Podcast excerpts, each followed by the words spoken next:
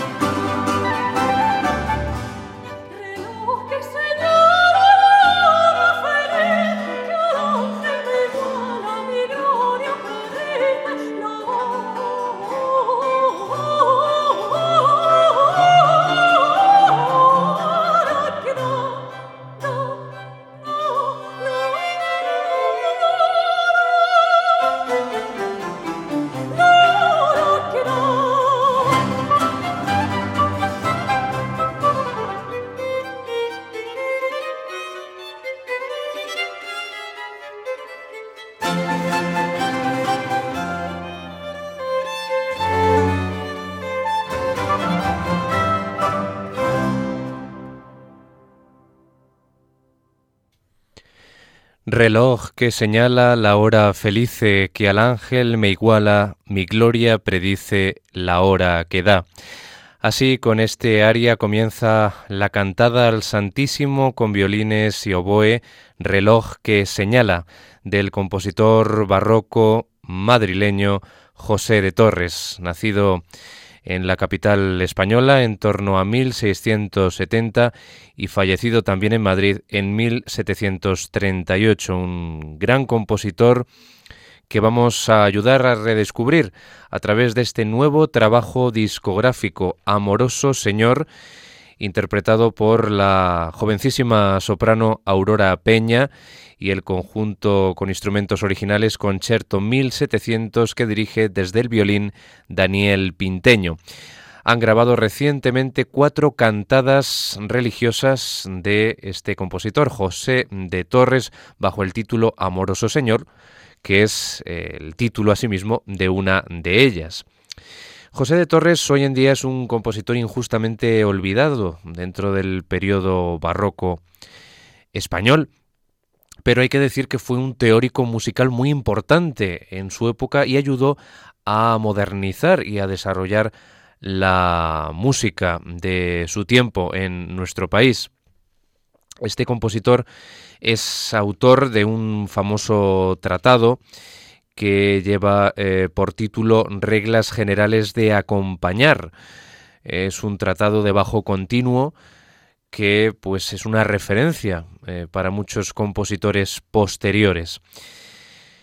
José de Torres se educó en el Colegio de los Niños Cantorcicos, institución ligada a la Real Capilla que tenía como objetivo la formación de futuros músicos, algunos de la talla del compositor Juan Francés de Iribarren, un compositor que también le hemos tenido en este programa de música sacra y de contenido litúrgico y religioso en clave de Dios en la sintonía de Radio María. Ya desde 1683, con 13 años, Torres se ejerció como uno de los organistas de la Real Capilla, recibiendo el nombramiento eh, oficial en 1687, después del exilio de Sebastián Durón, otro genial compositor de la época, en 1706, por apoyar al bando durante la Guerra de Sucesión Española,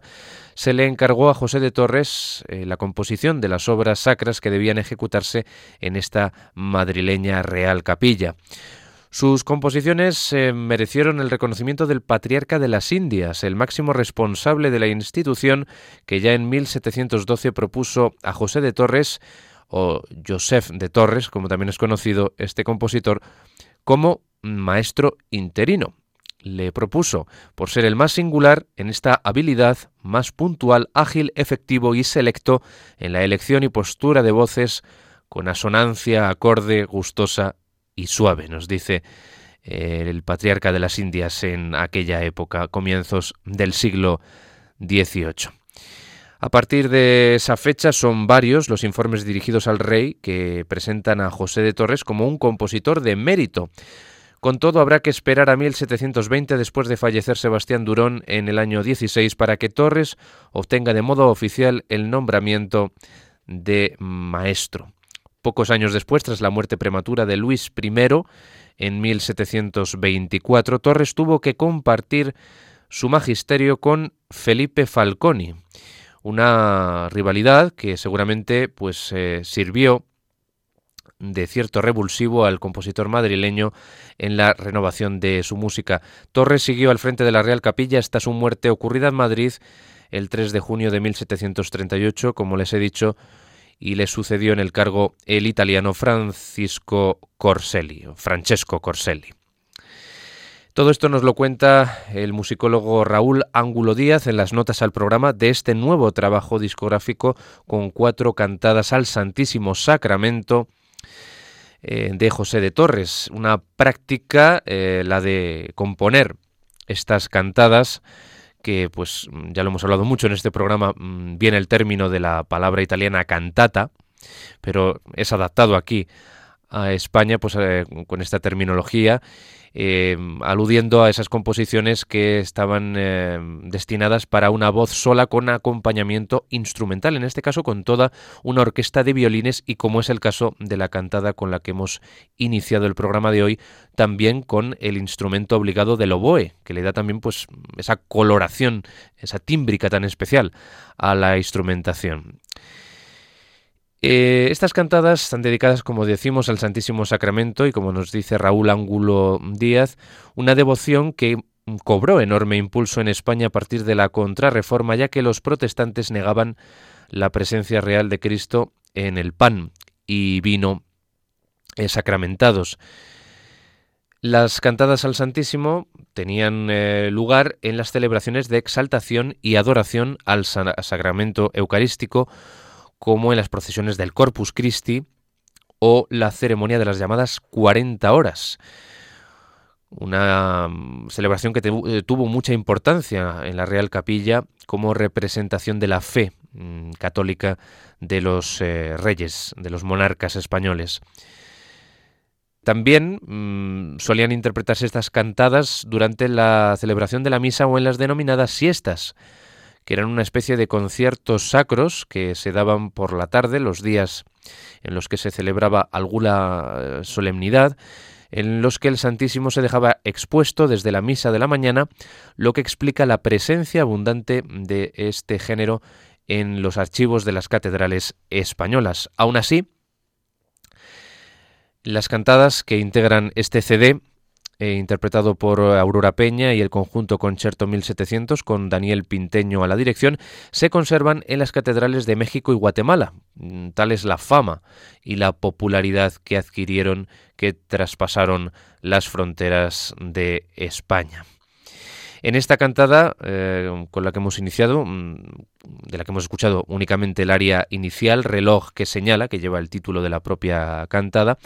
pues eh, mm, utiliza José de Torres recursos eh, como el del reloj, precisamente, ¿verdad? Porque nos habla que el reloj señala la hora feliz, la hora feliz en la que el Santísimo Sacramento da eternos favores al creyente. Y Torres imita el sonido de las campanas del reloj, un recurso que hace que eh, el fluir musical, que el desarrollo de la música se detenga y recrea ese éxtasis en el que el tiempo pues efectivamente se paraliza, se detiene. Y por eso veíamos a la soprano, escuchábamos a la soprano cuando decía la palabra da, da,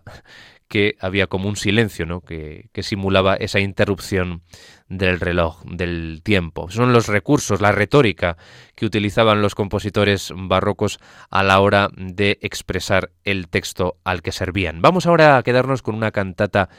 que vamos a escuchar completa, es precisamente la que da título al disco, Amoroso Señor, la que hemos escuchado, Reloj que señala, es del año 1730, en torno a ese año, y esta, Amoroso Señor, es del año 1733. Es una cantada también con violines y oboe, Amoroso Señor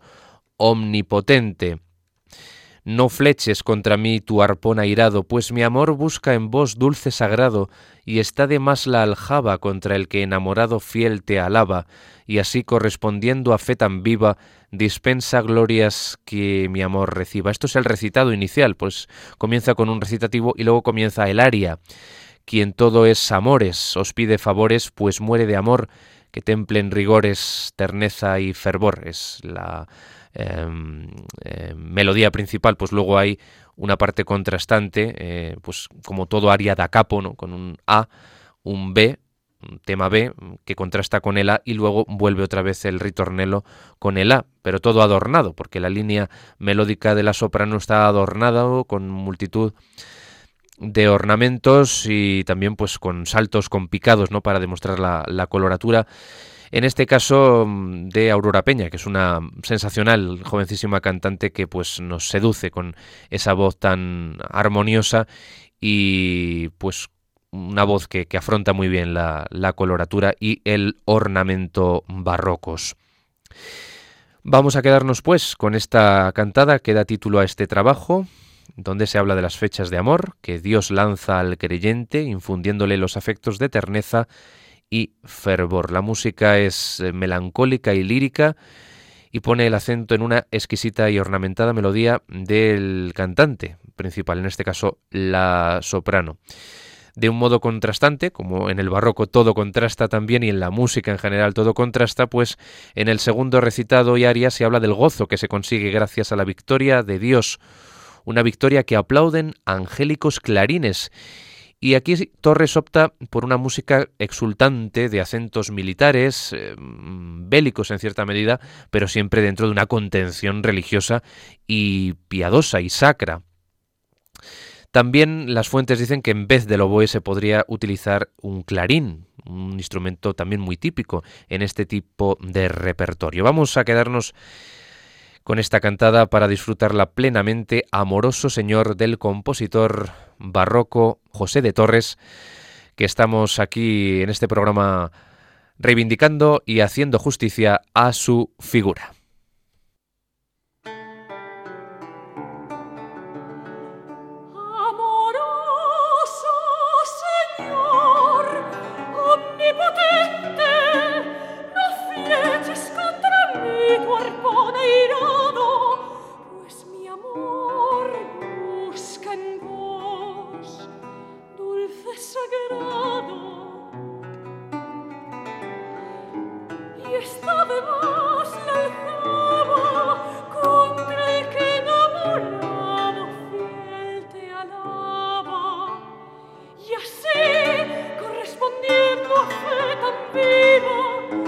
ipsa gloria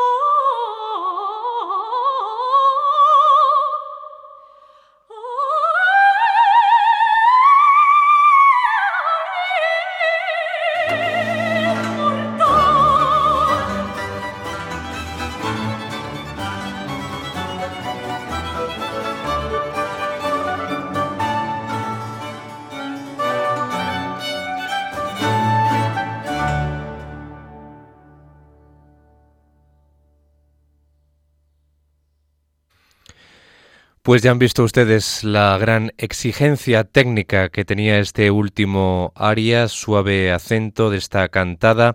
Amoroso Señor, cantada al Santísimo con violines y oboe del año 1733 de José de Torres y cómo pues salva todos los escollos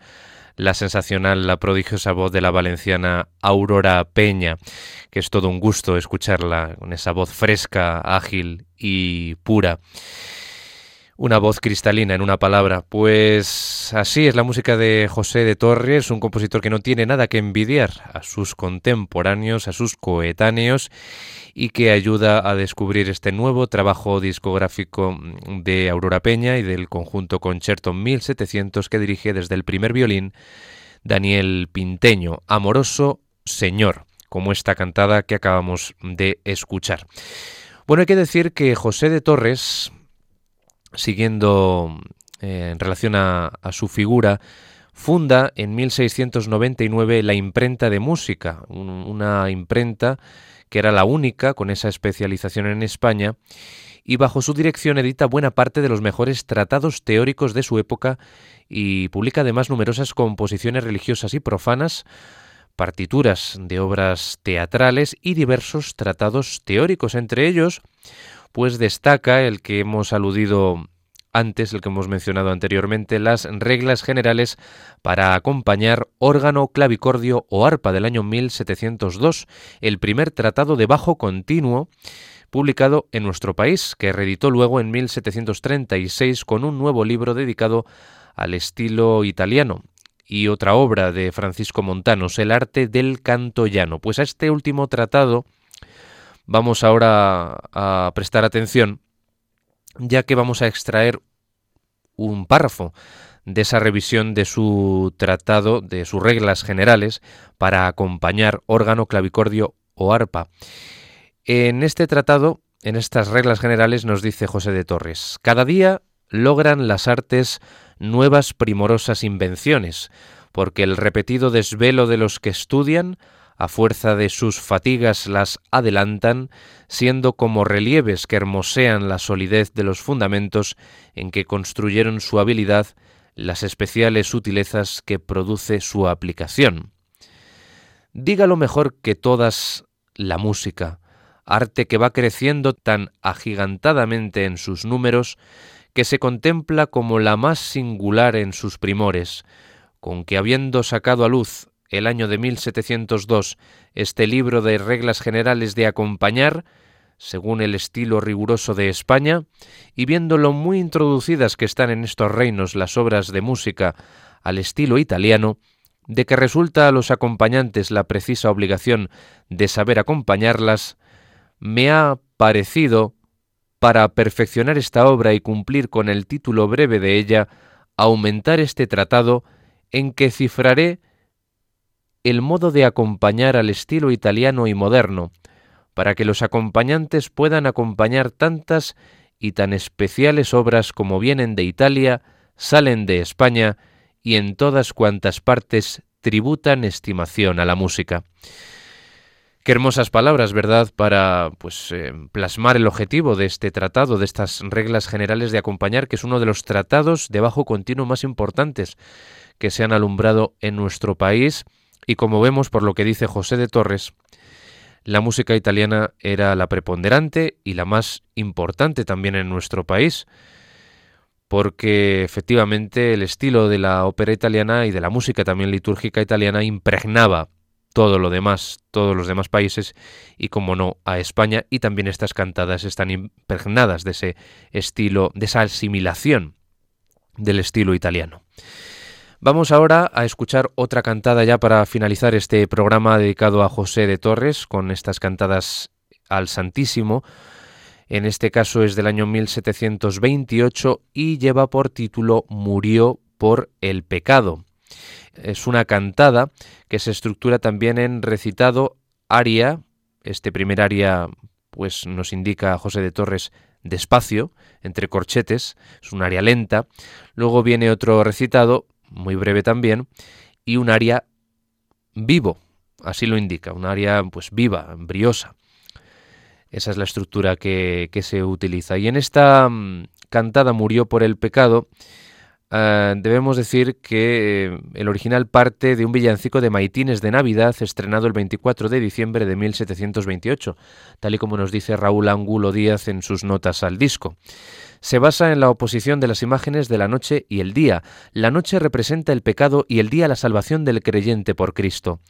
En el texto de la primera aria o el primer aria de esta cantada se dice que en la oscuridad de la noche el arroyo estaba helado y la flor aprisionada, situación que mejora tras la llegada del día. José de Torres recurre a una música melancólica aludiendo al estado del pecado del que ha salido el hombre. En contraste, el texto de la segunda aria exhorta, insta al creyente a no temer la vuelta de la noche, ya que el sol, en clara referencia a Jesucristo, ha vencido definitivamente sobre la oscuridad, sobre la noche, sobre las tinieblas. Torres aquí entonces emplea una música exultante, alegre, eh, afirmativa, positiva, con melodías que avanzan por saltos y con unos violines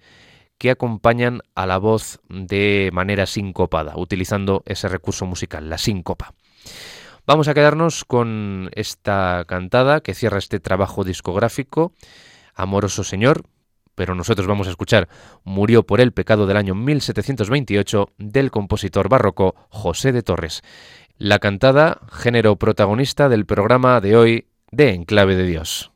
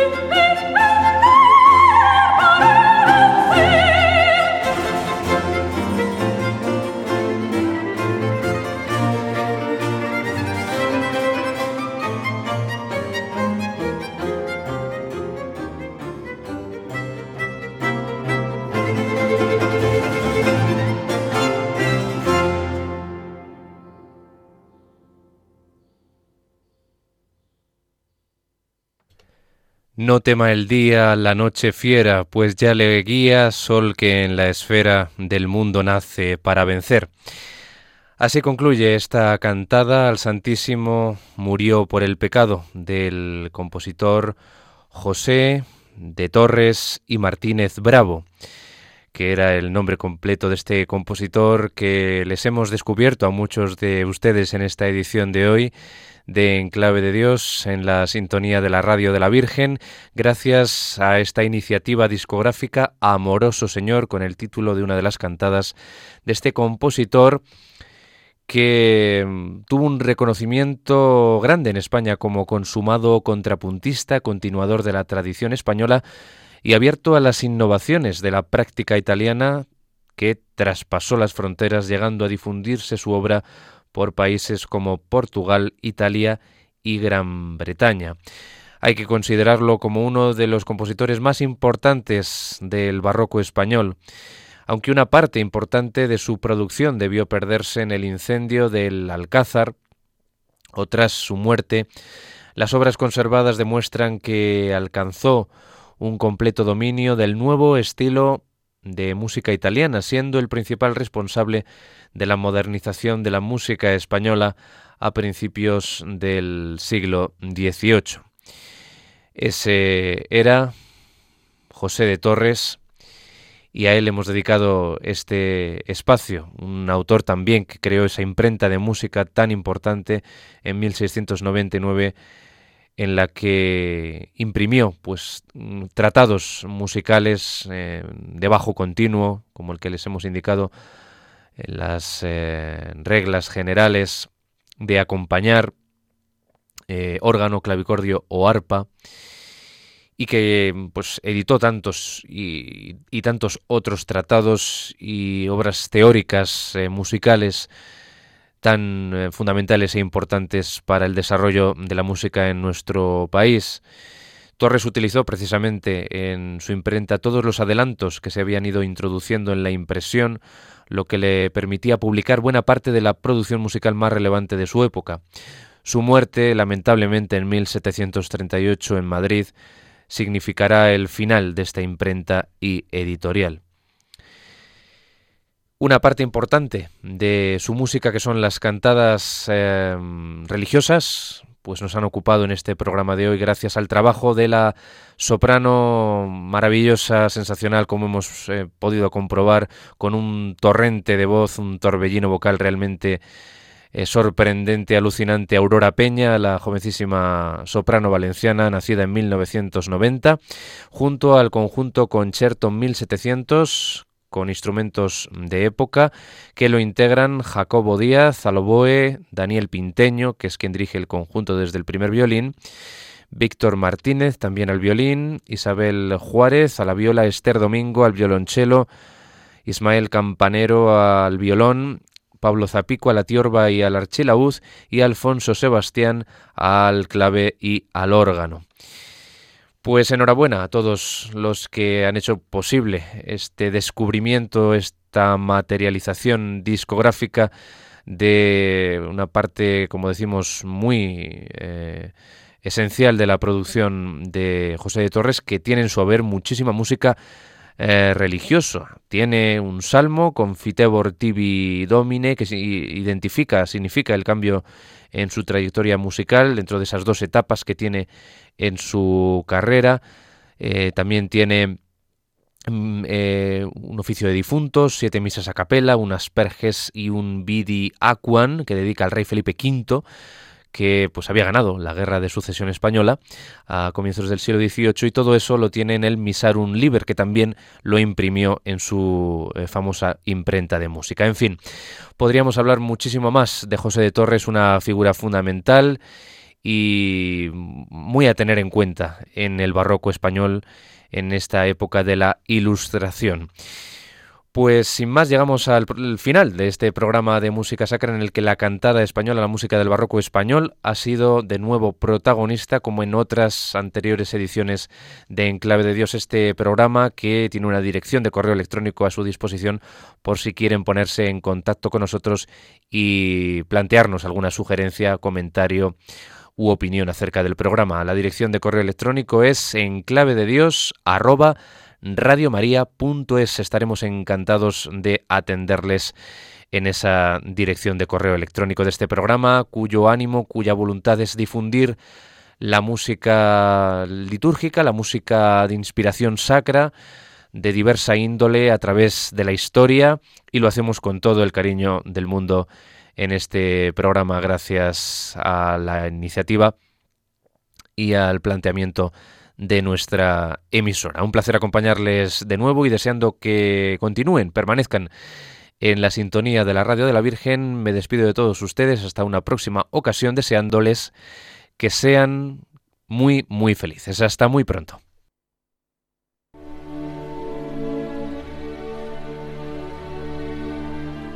Y así termina En Clave de Dios con Germán García Tomás.